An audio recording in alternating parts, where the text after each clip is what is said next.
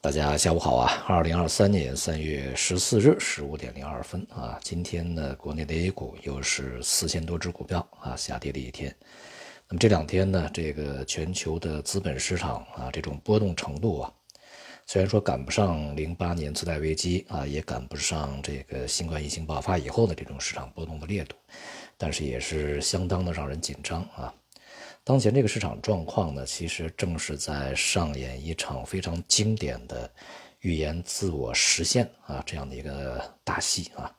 当某一个预言被说出来的时候，那么其实呢，它只是一个假设啊，呃，可能呢，它这个预言的事情并不会发生啊。但是呢，由于呃当事者或者是很多人啊知道了这个预言以后，相信了这个预言，就会朝着。预言啊，所做的这个预测的内容啊，这个方向呢去行动啊。那么，如果这个相信的人啊越来越多啊，行动的这个统一性啊规模越来越大，那么这个预言呢最终就会被实现啊。这一次的这个硅谷银行的事件呢，其实是非常典型啊。先是由这个穆迪啊说你这个目前是存在风险啊。由于你投资很多债券，现在债券价格波动啊，导致你如果说这个出现挤兑的话，你可能会发生流动性危机啊，甚至是资不抵债，可能会发生这个倒闭，所以说给你降级。那么这个事情说出来以后呢，很多的这个银行的客户啊，他听到了，银行的投资者他听到了啊，就去提款啊，就去这个呃停止投资，而银行本身他也相信啊。为了规避这样的一个挤兑的结果，所以说他急于去出售自己的资产，出售自己的债券，那么导致呢这个巨亏这个信息再度传到市场，市场更加相信这样一个情况，股票大跌，这个挤兑呢这个呃猛烈的爆发啊，从而导致他最终破产啊。其实呢，这一次的这个硅谷银行的危机呢，当然它的经营上是有硬伤的，但是就目前这个情况来看啊，只是一个流动性的一个问题啊，并不是说它底层资产出了问题。并且呢，他所投资的债券只要持有到期的话，本息都是可以收得回来的啊。而在一般情况来下来讲呢，就是也没有那么多的人、那么多的公司在同一时刻集中的这个把钱全部取走啊。按道理来讲，只要是假以时，给他一定一定的时间，他是能够去度过这一次危机的啊。但是这个市场并没有给他这个时间。呃，他的这个投资者也好，他的客户也好，也并没有去给自己时间啊。如果不是说这个美国的金融当局啊去保全存款的话，可能绝大多数的这个存款人是拿不到啊本金的。有很多分析呢，把这一次啊这个硅谷银行倒闭啊归咎于这个期限错配啊所带来的风险，其实这是不对啊。银行业务本身，它就是典型的期限错配啊，它吸收存款，这些存款的这个期限是非常灵活的，有的时候我们称之为活期嘛，啊，就是随存随取的这种啊，有的时候非常短期的啊，比如说什么半个月、一个月、半年的、三个月的啊这种，或者说什么定期啊、一年定期等等，但是呢，这些这个呃期限非常灵活，这些资金被这个银行归集起来，就会做。一些长期的这个资产投资，比如说去做一年以上的贷款、两年以上的贷款，甚至五年以上的贷款啊。你像这个按揭贷款，动辄就是十五年、二十年啊。因此呢，我们可以这样讲，银行的传统的存贷业务，它的典型特征就是期限错配啊。所以呢，这并不是这个风险的根本原因啊。其实根本原因呢，就是硅谷银行它的经营策略是太过的这个激进啊。一方面呢，就是它的客户啊太过单一，集中在这种初创的高科技行业；而另外一方面呢，它的投资手段啊也太过的单一啊，主要是投资一些债券呀等等啊，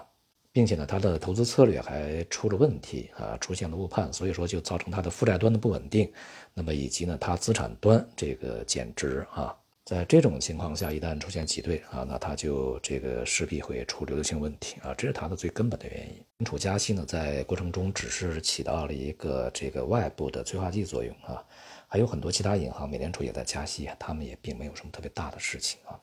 而当前呢，美国的金融当局这个保证所有存款人可以足额提走存款，这个事情呢，它也不是属于印钱啊。这两天我也看到，就是说美联储印钱来去增加流动性，这个解决这个问题啊。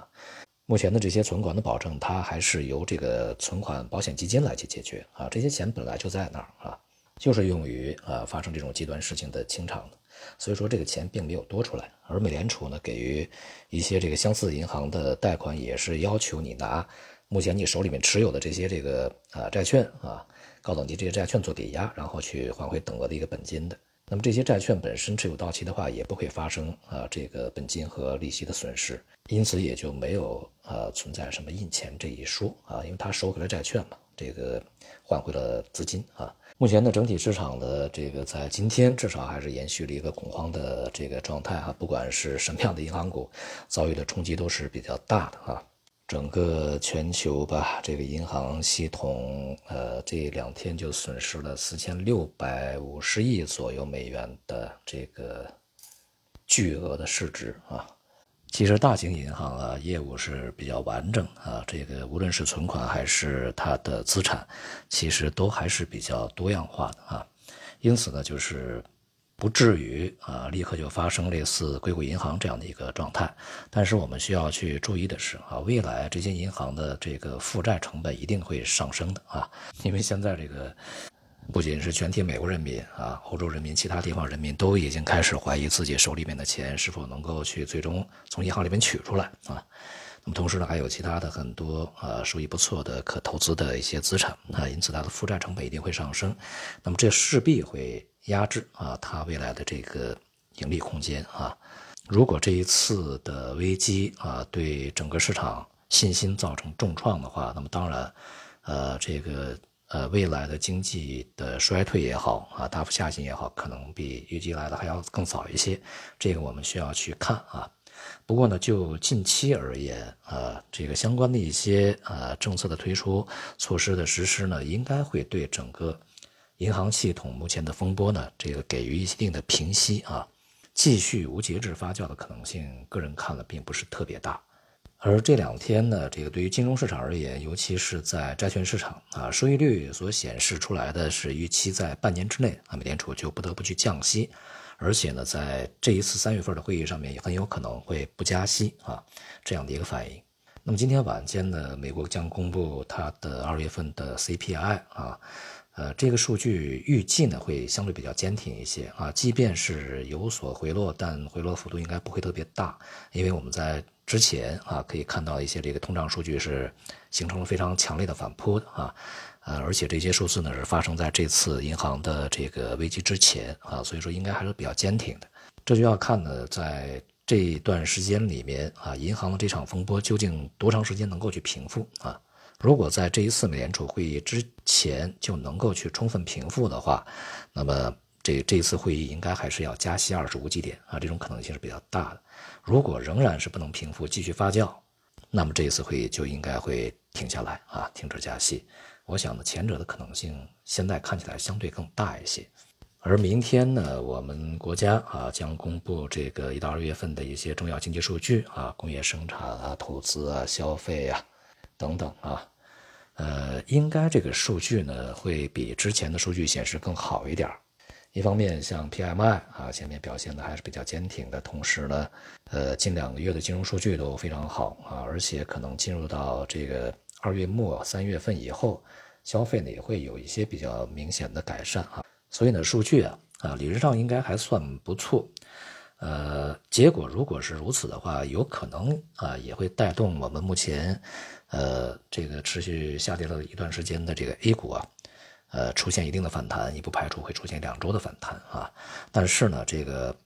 反弹是短期的啊。从中长期看，反弹就是反弹啊。中长期震荡下跌的格局是没有改变的。而从全世界的角度上来说呢，外部也好，内部也好啊，其实都面临着一个共同的问题，就是如果这一次的这个美国银行危机啊继续发酵，那么将可能。呃，全球股市提前进入危机交易，也就是严重的衰退交易，那么市场应该是下跌啊。如果这次银行危机被平息啊，通胀又高企的话，美联储还会继续加息，未来会经济硬着陆啊，未来稍晚的时候经济会衰退啊。所以，我们不管从哪个角度来去看，对股市都不是很友好啊。这个看跌股市的理由一大堆啊，看好股市、看股市会有牛市的理由呢，却根本找不到啊。呃，或者说很难去找到吧，啊，所以从中长期的角度上来讲，对于股市仍然不易啊有太高的期望。好，今天就到这里，谢谢大家。